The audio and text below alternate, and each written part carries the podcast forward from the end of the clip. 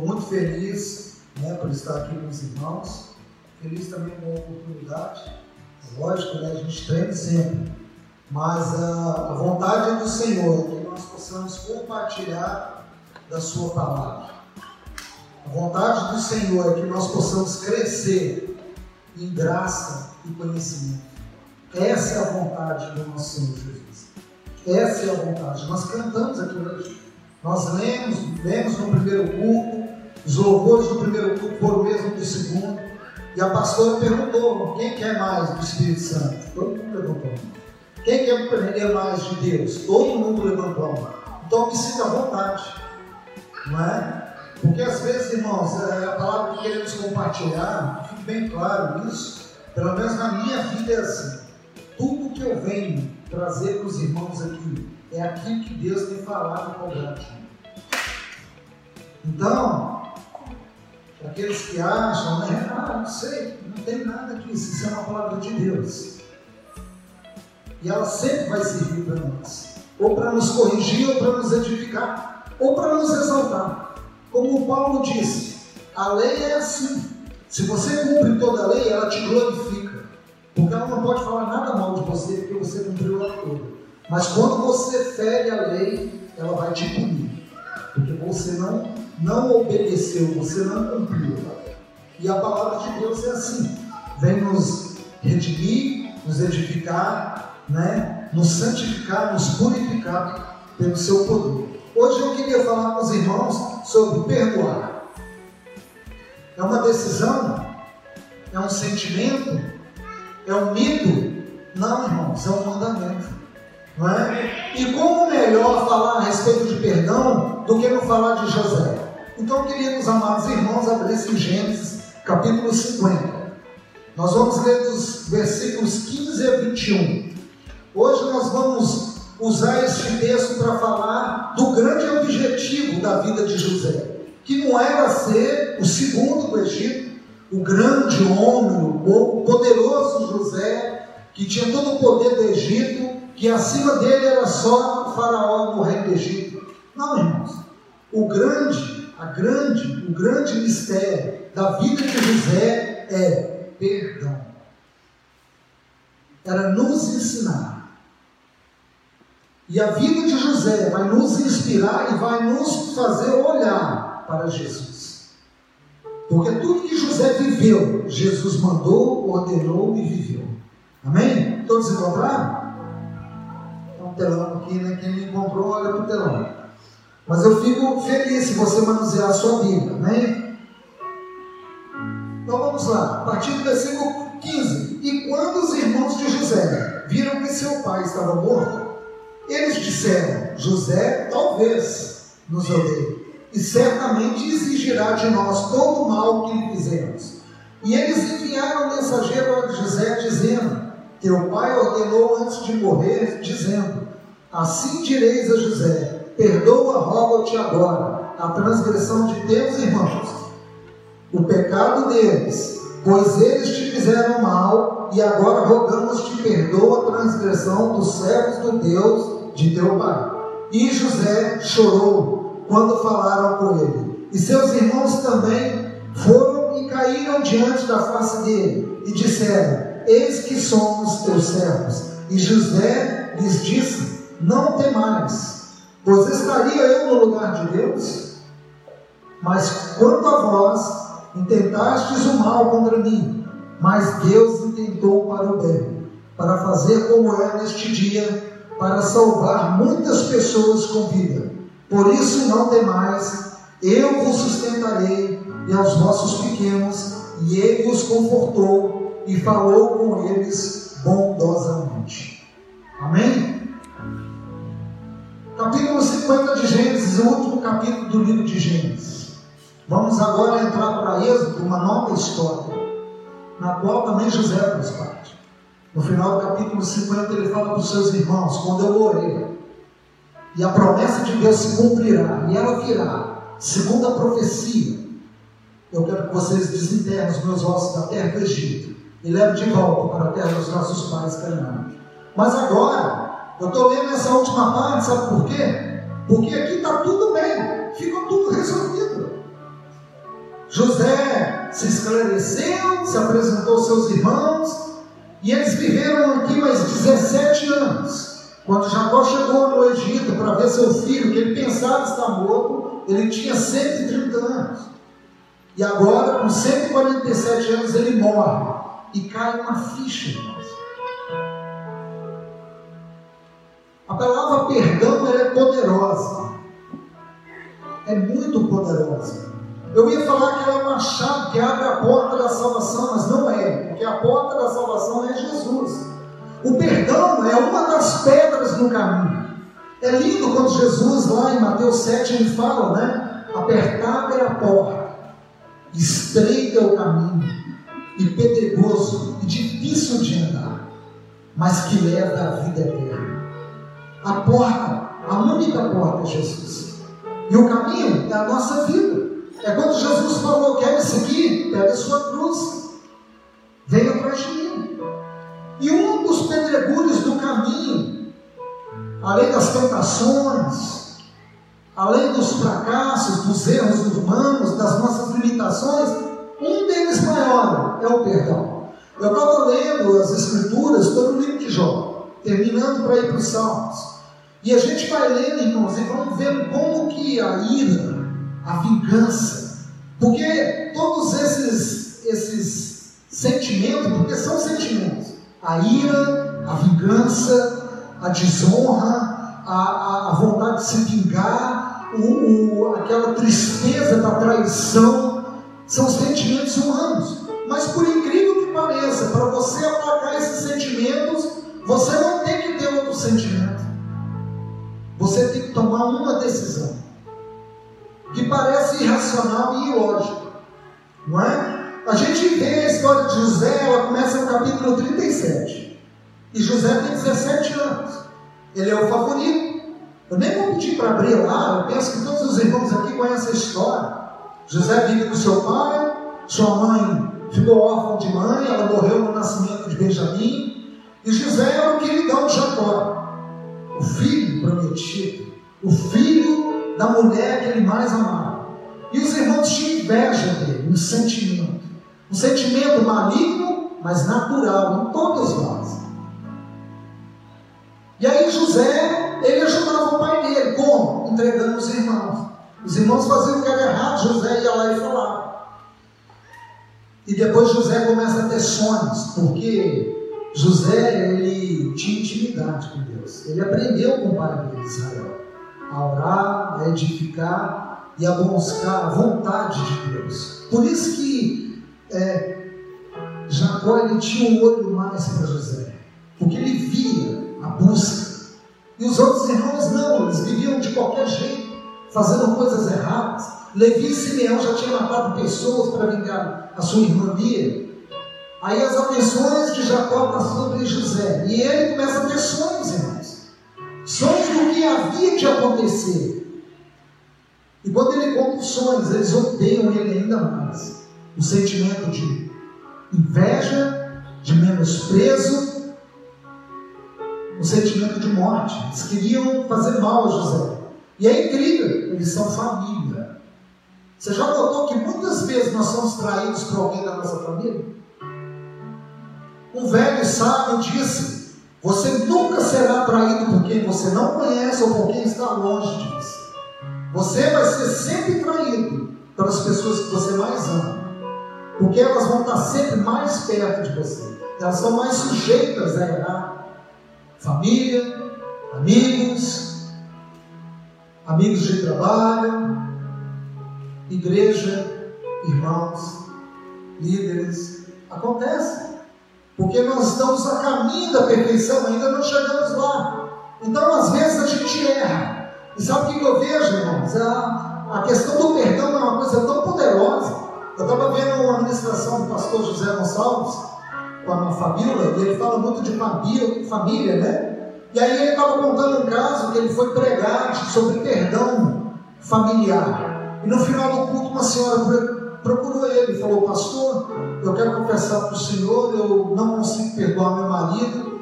E como que, como que eu faço, pastor? Eu odeio aquele desgraçado. Ele é a pior coisa que aconteceu na minha vida. Eu odeio aquele homem. Como que eu vou fazer, pastor? Porque eu sou cristã e eu, eu não quero ir para o inferno. Aí o pastor falou, não, tranquilo, irmão. Marca, traz ele aqui e nós vamos lá. E vamos conversar, e vocês vão se acertar e vai ficar tudo bem. Ela falou, não, pastor, tem um problema. Ele já morreu há dois anos. Aquela mulher viveu anos de vida, já era uma senhora de idade, casada com uma pessoa que, por algum motivo, fez algo mal contra ela, ou traiu, ou fez algo que a machucou, a magoou. E ela viveu uma vida toda odiando sem perdoar ele pelo que ele fez. E já tinha dois anos que o homem tinha morrido e ela não conseguia perdoar o defunto. Falar sobre perdão é a mesma coisa de falar sobre arrependimento e sobre pecado, porque é uma coisa poderosa que pode tirar nós, filhos de Deus, cristãos, aqueles que se encontraram com Jesus, aqueles que passaram pela porta, e esse pequeno pedregulho do caminho pode nos fazer desviar. Ele pode nos fazer errar o alvo, errar o caminho e errar a vida eterna, tendo sofrimento eterno. Porque uma pessoa que não perdoa, ela se torna amarga, vingativa, triste, ela começa a menosprezar as pessoas. E outra coisa, você pode notar que quem tem dificuldade de perdoar começa a agredir as pessoas. Ela também começa a ferir. Do mesmo forma como ela foi ferida, muitas pessoas também, com mesmo, do mesmo jeito que feriram ela, ela começa a ferir outras pessoas, achando que isso é natural, e ela não consegue ir lá e pedir perdão, ela não se arrepende, porque ela está amargurada. Aqui no caso de José, nós estamos vendo um problema familiar. E ele agora ele vai até o campo procurar os seus irmãos, porque seu pai pediu. Todos conhecem a história, né? Está lá, lá pelo capítulo 38. E os irmãos, não, 37 ainda, porque 38 fala mais sobre Judá. Então ele está lá procurando, compra com um outro pastor de ovelhas, um cananeu, e ele fala: Nossos irmãos foram para outro lugar. Foram buscar as ovelhas. Eles deram uma cochilada que as ovelhas fugiram e eles foram atrás delas. Eles estão em tal lugar. José chegando lá, os irmãos já sabem a história. Os irmãos pegam e jogam ele numa cova. O primeiro pensamento é matar, irmãos. Não é estranho? Se você alguma vez foi ferido, como você se sentiria se você fosse José, com 17 anos, jogado dentro do buraco, ouvindo seus irmãos falando: vamos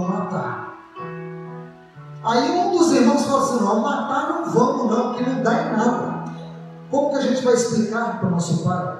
Vamos vender, vamos ganhar dinheiro com ele. Você é traído por alguém íntimo seu, e essa traição vai render lucro para ele. E José é vendido. E lá no capítulo 39, José chega, os ismaelitas lá no Egito.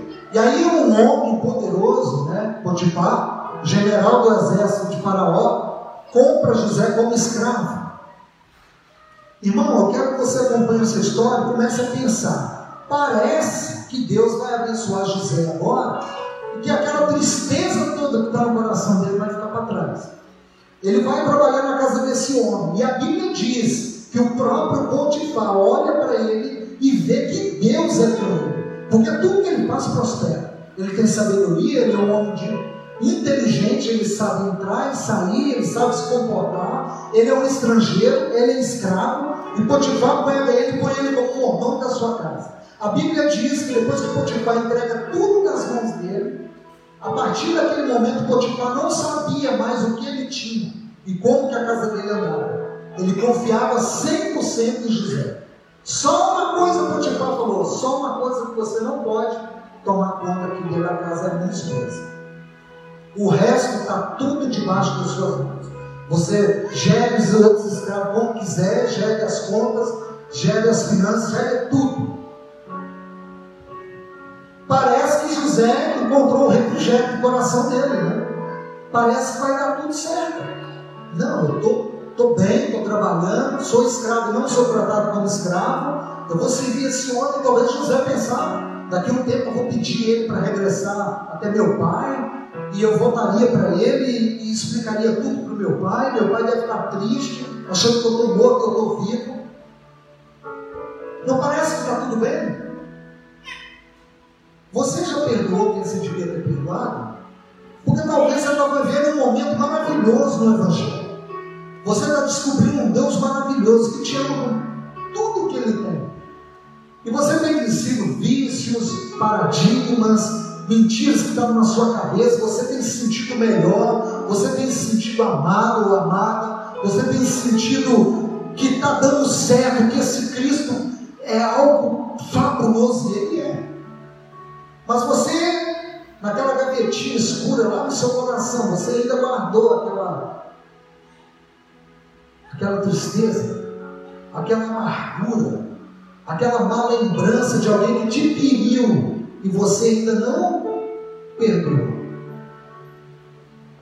Você falou, não, já passou, já esqueci. Às vezes você até passa pela pessoa, conversa com ela e trata ela normal. Não, aquilo já passou. Cuidado, querido. Isso é raiz de amargura, está crescendo dentro do seu coração.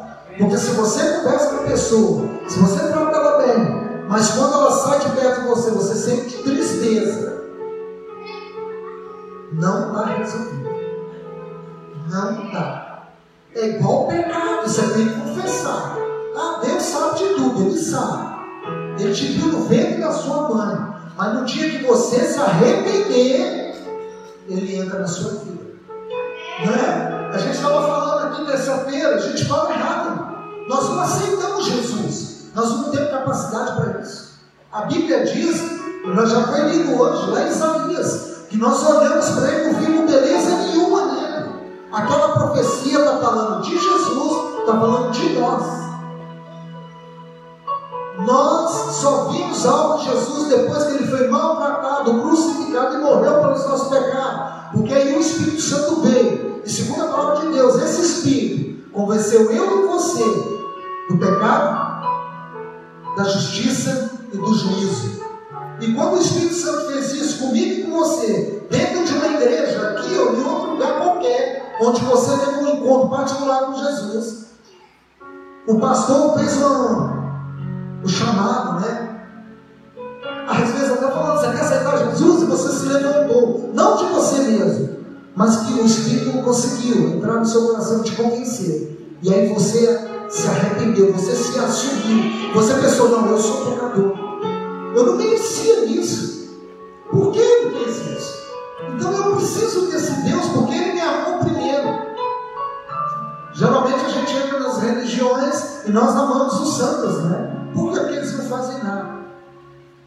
E a gente pede para eles, acontece, a gente agradece como uma moedinha no pé deles. A gente reza para eles, não acontece nada, a gente fala, esse santo é fraco, pusemos a culpa deles ainda. É uma loucura. Mas a questão do perdão é José está vivendo, está dando tudo certo, irmão. E de repente a mulher do cara fica endemoniada. Né? Como diz o pastor Cláudio lá, de Abatifa, né? mulher de Potifar, cresce o homem José, estava tudo bem.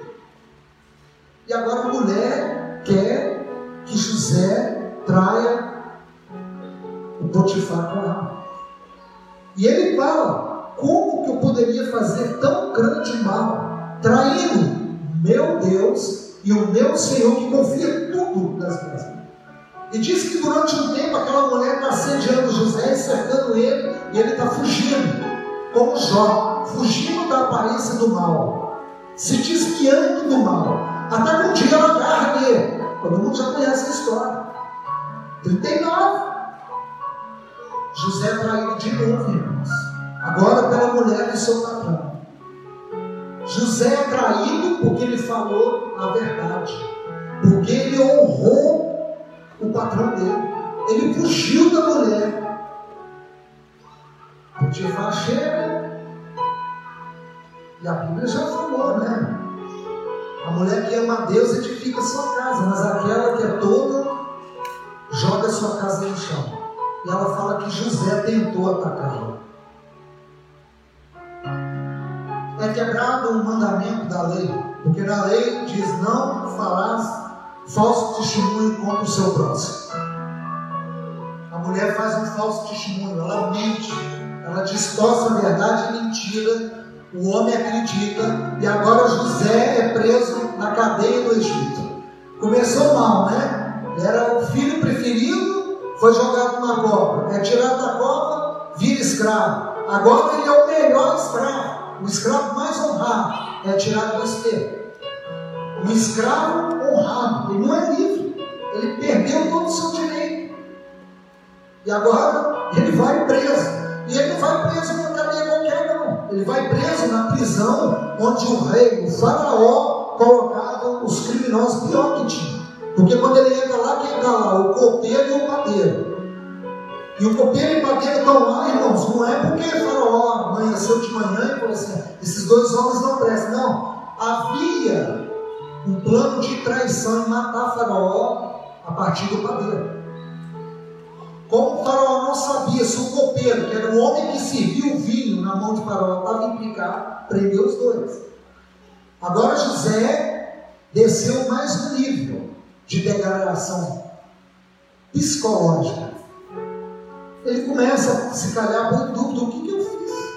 Por que, que isso está acontecendo comigo? Eu fiz tudo certo. Mas sabe o que eu acho lindo? A Bíblia não descreve que ele murmura. Ele não põe Deus contra a parede. Ele não fica falando mal da mulher. Ele começa a trabalhar dentro da cadeia e ajudar o chefe da cadeia, o chefe da prisão. E passado pouco tempo, José ficou o chefe da prisão.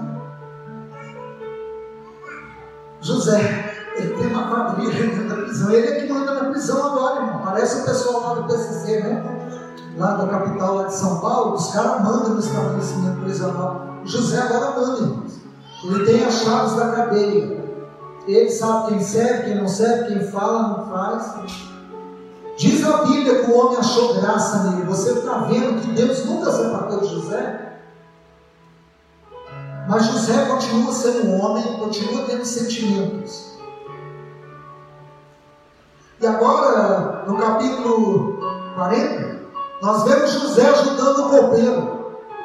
Ele está lá, chega de manhã, um homem muito sociável, nada amargo, né? não, não se vê. A gente vê na personalidade do personagem de José que ele não é uma pessoa amarga, ele está de alma lavada, ele está tranquilo.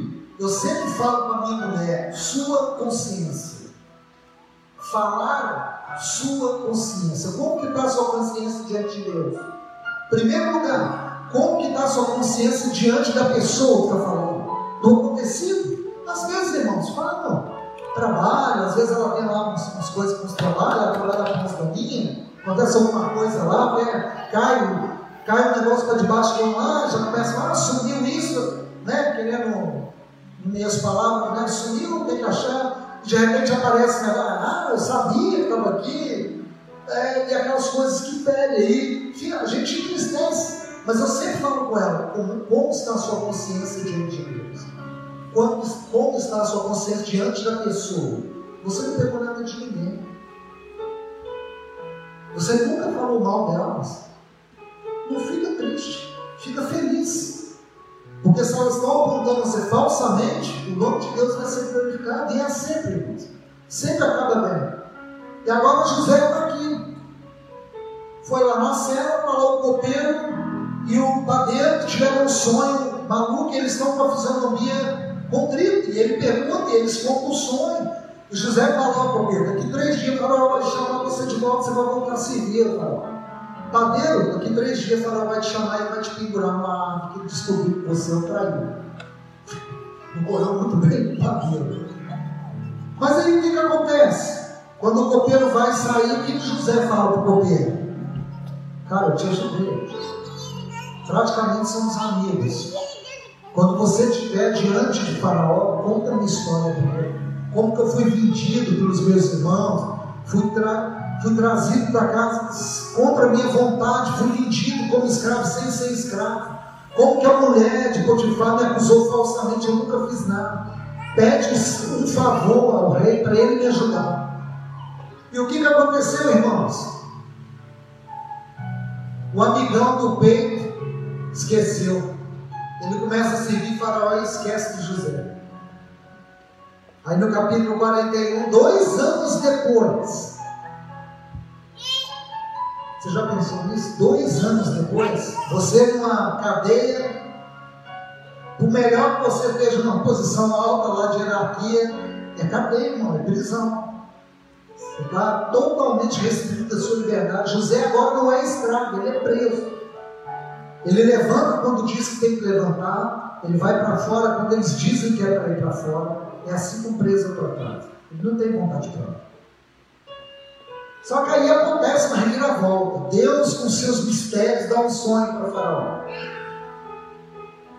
Faraó está triste, ninguém sabe o sonho, ninguém sabe interpretar o sonho. Dois anos depois o copeiro lembrou de José. Ó, um hebreu lá na cadeia, que ele interpretou o sonho quando o Senhor ia me trazer de volta. Então traz esse homem. Pensa, traído pela família, traído pelo patrão, traído pelo amigo. Agora José é levado até Faraó. Troca as roupas de José, dá um banho nele. Faraó conta o sonho. Dizem que você sabe falar com os deuses. Consegue ver os sonhos dele? Não, não. Eu vou orar ao meu Deus e ele vai dar a interpretação do sonho de Faraó. Porque foi Deus que te deu esse sonho. Josué, José continuou crente, irmão. Ele está cristão. Está crentão. Canela. Daí o que, que ele faz? Sonho e ainda dá a base. Depois que fala, você tem que arrumar um homem inteligente que toma conta de tudo, que nos sete anos todo mundo conhece a história. E Faraó fala, em quem nós encontraremos o Espírito de Deus, senão nesse homem? Agora que começa o negócio. José está no poder. Anel do faraó no dedo, carruagem do faraó e um edito é proclamado em todo o Egito. Depois de faraó, José manda em tudo. Se você fosse José, o que você ia fazer com o copeiro? Alguma vez você leu esse texto e pensou nisso? O cara esqueceu ele dois anos mofando numa prisão. Dois anos. José passou 13 anos como escravo e preso. 13 anos. A Bíblia diz que agora com Faraó, sendo eleito vice de Faraó, ele está com 30 anos. E ele saiu da casa do pai dele com 17. 13 anos. Quanto tempo você já foi para lá? Quanto tempo já se passou? Você já perdoou? Você já perdoou essa pessoa? Você já perdoou essas pessoas? E agora? Eu imagino a cara do copeiro. Caraca, o cara virou o segundo do império. Eu esqueci ele mofando dois anos. Mas a Bíblia não diz nada sobre o copeiro depois disso. José não fez nada contra o copeiro, ele perdoou o copeiro. Irmãos, no capítulo para Faraó, sabe quem era o maior general de Faraó? Quem? Quem era? Potifar, irmãos. Potifar era o ministro do exército de, do Egito. José está dando discernimento à interpretação do sonho. Potifar está sentado na mesa, calado e assistindo. Potifar está vendo. Potifar está vendo. O faraó exaltando José. E todos os outros conselheiros generais apoiando. Você imagina a cabeça de Potifar? O que você ia fazer se fosse você, José? Imagina Potifar chegando em casa, falando com a mulher dele: prepara. Se a gente durar até o fim de semana sem ser pendurado numa árvore, nós estamos com sorte. Porque José agora, ele é o segundo homem, ele é depois de Faraó. É, o José, o José que você falou que te atacou. Agora ele manda no Egito, ele manda em. Mas a gente não vê nas escrituras José falando nada. O texto não fala nada de Potifar. José perdoou Potifar. José ele consegue ver de uma forma incrível E isso não dá para ver nos sentimentos, porque o sentimento é de escusa, o sentimento é de tristeza, é de traição, é de dor, porque ele, ele dói. Ser falsamente apontado dói. Jesus foi falsamente apontado. A Bíblia diz que quando ele está no meio da casa do sumo sacerdote, falsas testemunhas foram pagas para falar contra ele. E ele, como ovelha muda, não deu nenhuma palavra. Jesus ele não se defendeu nem rebateu as acusações, as falsas acusações de blasfêmia. Agora José está quietinho aqui. E você acha que José, ele é um santarrão, ele é um anjo. Não, ele não fez nada contra o Pedro, ele não fez nada contra o Potifar, porque ele tem uma, uma revelação maior do que nós temos, porque, uh, irmão, lembre-se que o Espírito Santo não estava em José. Ele tinha uma visitação do Espírito Santo. As interpretações de sonhos de José são visitações do Espírito Santo. E pensa, o maior sonho que ele teve na vida dele, que foi ele ser rei e parar no Egito, ele não conseguiu revelar esse sonho. Por isso que ele conta para os irmãos e para o pai dele. Porque ele tinha esperança de que alguém falasse: Não, você está sonhando isso? Talvez Deus vai fazer isso e isso com você. Você já reparou que foi o único sonho que não foi revelado para ele? Só no. Aí você pensa: Não, José era um santarrão. Não é não. Gênesis 41, 51. José recebe uma mulher. O faraó dá uma mulher para ele, a Zera, filha do sumo sacerdote de Faraó. E aí ele tem o primeiro filho, o primeiro filho ele põe o nome Manassés. Sabe por que ele pôs esse nome? O nome significa, pois Deus me fez esquecer todo o meu sofrimento e a casa de meu pai. Isso não está com jeito de quem perdoou, não. Isso não está com jeito de alguém que esqueceu tudo o que passou. Mas ele está exaltando a Deus. Mas ele lembra. Ele lembra. Está no coração, está na mente dele. Ele lembra, irmãos. Ele lembra de tudo que aconteceu. Ele não deixa isso dominar o seu coração. Esse sentimento de amargura. E aí, quando ele tem o segundo filho, ele põe o nome de Efraim. E aí ele fala: Deus me abençoou na minha aflição. Ele lembra da dor de estar ausente, ele lembra da dor de ser traído. A dor está nele. Se você ainda não conseguiu perdoar alguém, eu entendo a sua dor. Eu, por muitos anos, também não consegui perdoar algumas pessoas. É difícil. Eu sei como é, é difícil. É difícil ser traído. É difícil pedir ajuda e as pessoas, não, eu vou te ajudar. E passa-se o tempo e nada é feito. Você é colocado à parte. No fim você vê que as pessoas não querem ajudar, porque o assunto é forte demais, o assunto é delicado demais, vai trazer transtorno, pode desviar os mais fracos. É melhor deixar o defunto esquecido do que mexer em defunto. Pode cheirar mal. Você lembra do samaritano? O homem está caído na beira da estrada. O que o sacerdote faz? Ele está meio morto. É melhor não mexer. Porque se ele morre na minha mão, eu fico impuro. O levita falou a mesma coisa. Eles amavam mais o ofício deles. É assim, irmãos. Infelizmente, quando nós somos traídos, há interesses. Havia interesses dos irmãos de José, ele era o preferido. Sabe o que eu acho louco? Eles fizeram essa tragédia com José, e o pai de José nunca esqueceu dele. O que, que adiantou eles fazerem aquilo?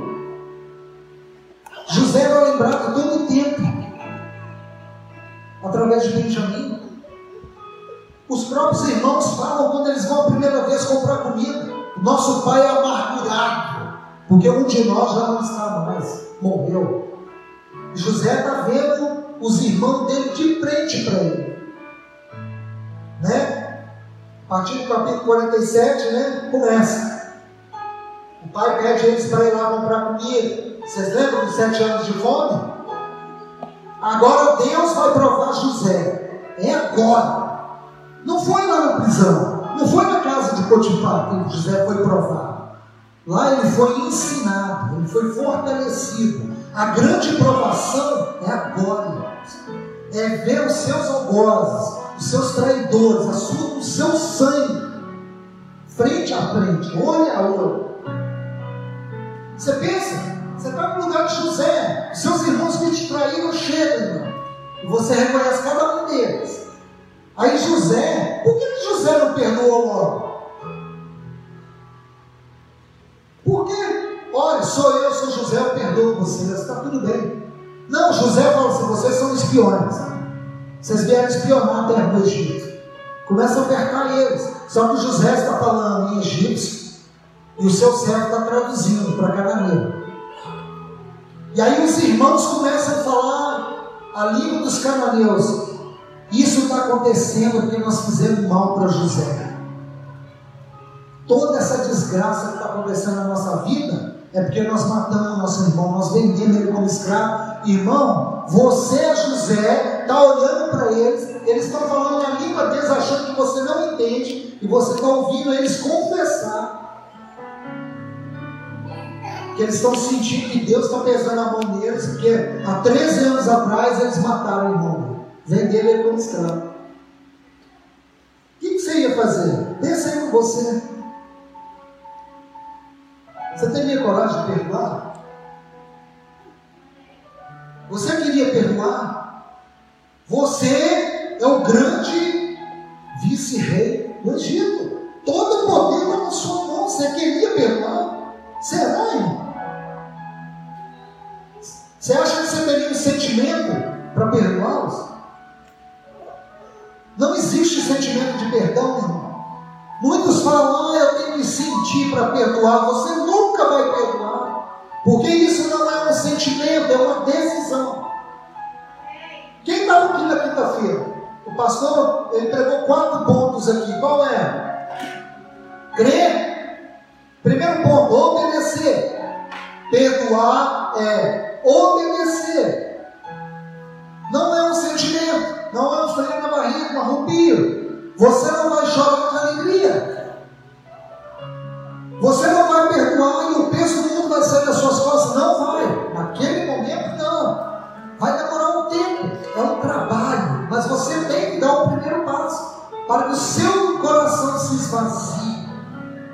Para que ele dê lugar a Jesus. Sabe aquele negócio lá?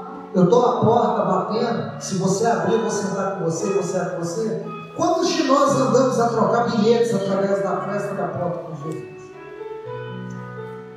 E aí nós achamos que está correndo tudo bem. Não, eu oro, eu leio a Bíblia, eu tenho um cargo na igreja. E você está com aquela raizinha de amargura. E de vez em quando acontece alguma situação na igreja, com algum irmão, ou com o seu cônjuge, ou com o seu filho, e aquela situação te lembra o dia que você foi traído, aí você muda.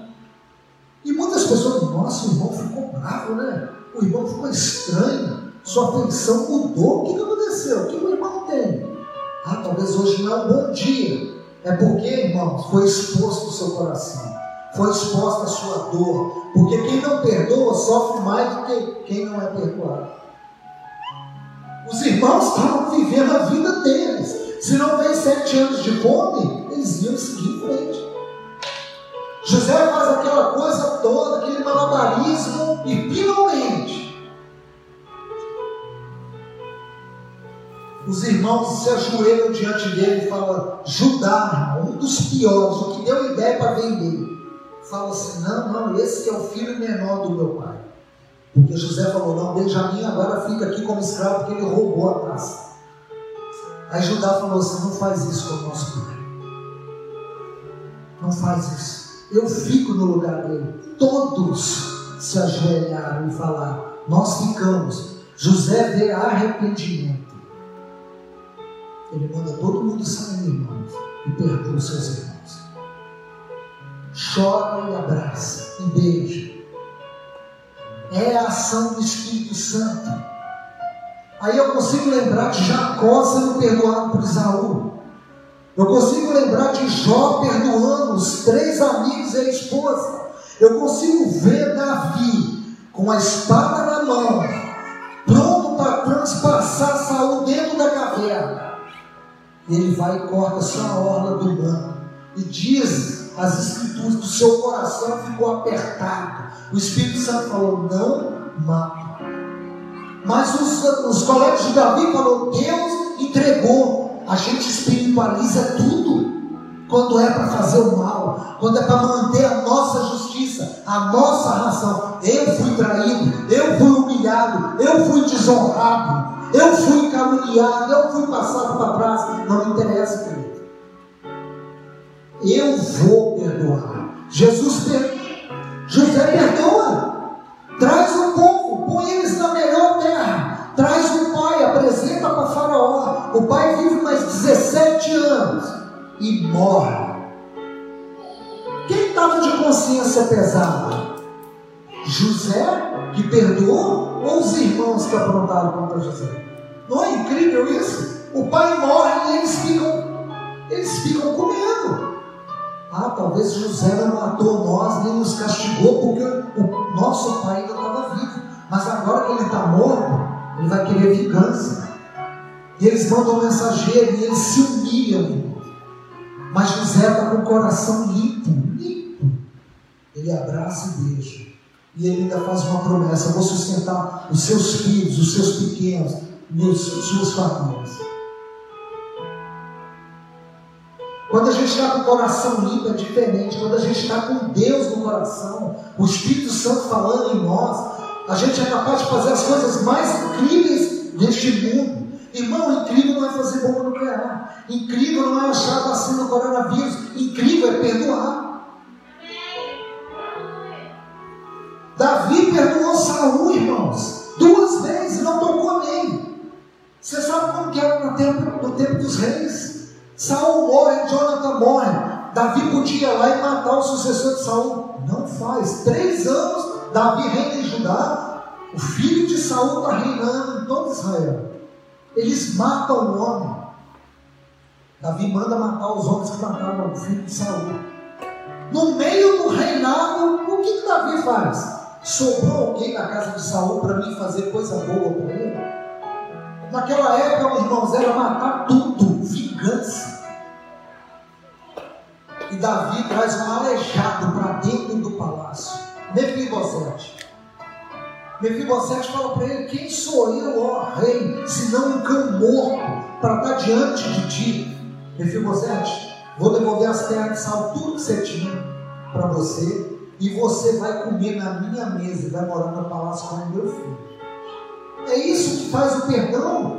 É isso que faz o perdão, irmãos. Jesus, ele, no capítulo 6 de Lucas, no versículo 27, no versículo 35, põe aí para mim, por favor. Ele fala: se você não amar seu inimigo e não perdoar ele, você está fora. No capítulo 6 de Mateus, ele começa a falar sobre oração. E ele fala da oração, e fala da oração Pai Nosso. E ele fala, né? Perdoa as nossas ofensas como nós perdoamos a quem nos tem ofendido. Eu, se pedir qualquer um de vocês, até uma criança que sabe fazer, falar o Pai Nosso de boa, você tem perdoado quem tem te ofendido? Porque o mais dramático da oração é quando ela acaba. E aí Jesus fala assim: porque se você perdoar quem te persegue e te ofende, o meu Pai, o nosso Pai, que estás no céu, vai te perdoar. Mateus 6. Mas se você não perdoar quem te ofendeu, o nosso Pai, que está lá no céu, não vai te perdoar. Se você não é perdoado por Deus, você não pode entrar naquilo que nós cantamos aqui no louvor, na Eterna Canaã. Amai, pois, os vossos inimigos e fazer o bem, e emprestai sem nada esperais, e será grande o vosso galardão, e sereis filhos do Altíssimo, porque Ele é benigno até para com os ingratos e maus. Amar o inimigo Você, odeia aquela pessoa porque ela pegou o dinheiro emprestado que você e não te pagou? Porque ela te vendeu um carro estragado? Já fizeram isso comigo. É por isso? É por isso que você não chama ele mais de irmão? É por isso que você não dá paz do Senhor? É por isso? É por isso? Dinheiro? Negócio? Paulo diz que nem que você fique no prejuízo, que o nome de Deus tem que ser glorificado. Jesus, no capítulo 23 de Mateus, no versículo 34, é o culminar da crucificação. Jesus foi esbofeteado a noite toda pelos soldados do sumo sacerdote. Ele passa o dia inteiro sendo julgado por Pilatos, ele é açoitado quase até a morte. Ele carregou, com a ajuda de Simão Sirineu, a cruz porque ele não tinha forças para carregar a cruz, e agora ele é pregado na cruz, levantado, como ele próprio tinha profetizado. E quando ele é acabado de ser pendurado, as pessoas começam a falar: Não é você o filho de Deus? Salvou os outros e não salva a ti mesmo? E os sacerdotes olham para Jesus e falam: é você que falou ontem que é filho do Altíssimo? Desce daí e creremos em ti e tu serás o nosso rei. E os romanos riam dele, e rasgavam sua roupa, e faziam jogos com a sua roupa. E eles zombavam. Está aí, judeus, o vosso rei. Porque Jesus estava preso naquela cruz com uma coroa de espinho na cabeça. E sabe o que ele fala no versículo 34? Quem lembra? Pai, Jesus falando com Deus: perdoa-lhes, porque eles não sabem o que fazem. Aí você pode falar, mas era Jesus. Então tá bem, irmão. Para terminar, vai para Atos dos Apóstolos, acho que é capítulo 7. Estevão está sendo apedrejado. E ele olha para cima e fala que vê Deus e vê Jesus de pé do seu lado direito.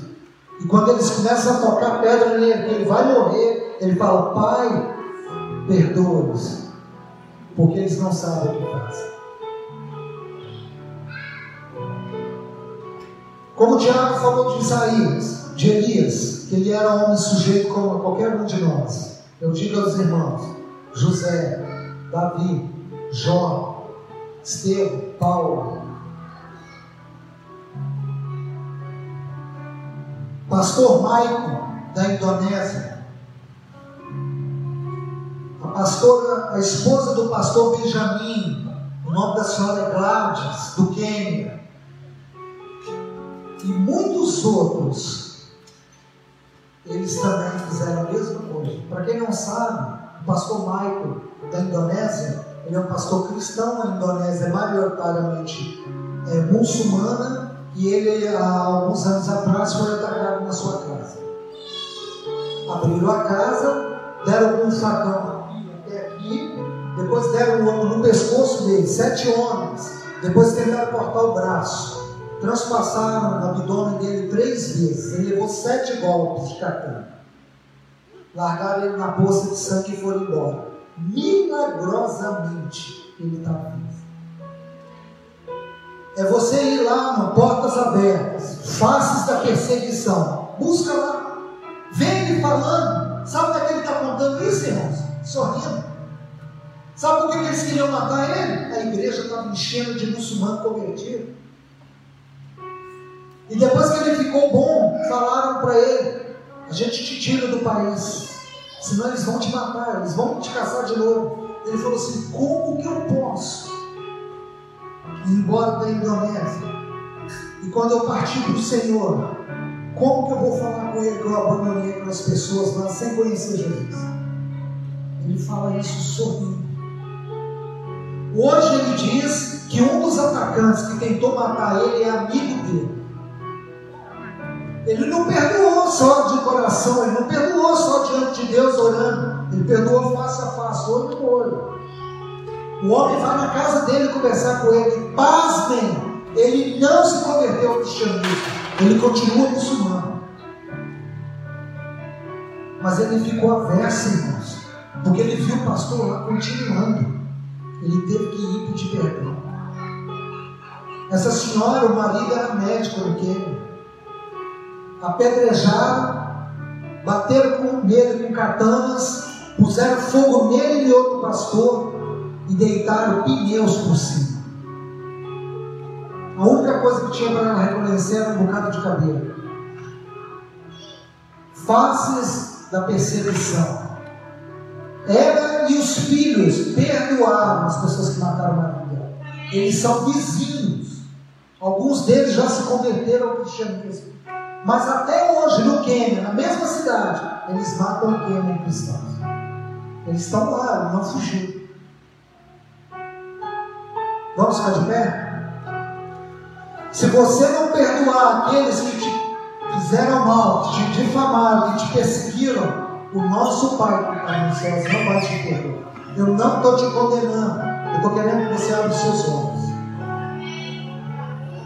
Há heróis bíblicos do Antigo Testamento, há heróis do Novo Testamento. Nosso Senhor, Ele perdoou. E Ele nos ordenou perdoar. Ele nos ordenou, Ele falou: Bem-aventurados sois vós. Capítulo 5, Mateus. O fim do sermão da montanha, quando vos perseguirem, dizendo todo mal contra vós, mentindo contra vós por amor de mim, grande é o vosso galardão que está no céu. Porque Jesus está falando, vocês vão ser perseguidos, mas vocês vão ter que perdoar. Tem que perdoar. Porque quem para de sofrer é você, querido. Quando você perdoar, você vai parar de sangrar por dentro. Essa ferida vai cicatrizar. Você vai conseguir amar melhor. Você vai conseguir pedir também perdão. Você vai ser rápido em perdoar e rápido em buscar ser perdoado. Porque a piedade de Cristo vai habitar em você. E eu sei, de experiência própria, não é fácil. Tive que perdoar parentes, tive que perdoar líderes, pessoas da igreja. Eu sei como que é. Eu sei como que é. Mas quando eu perdoei, eu fiquei livre, me senti livre. Amém?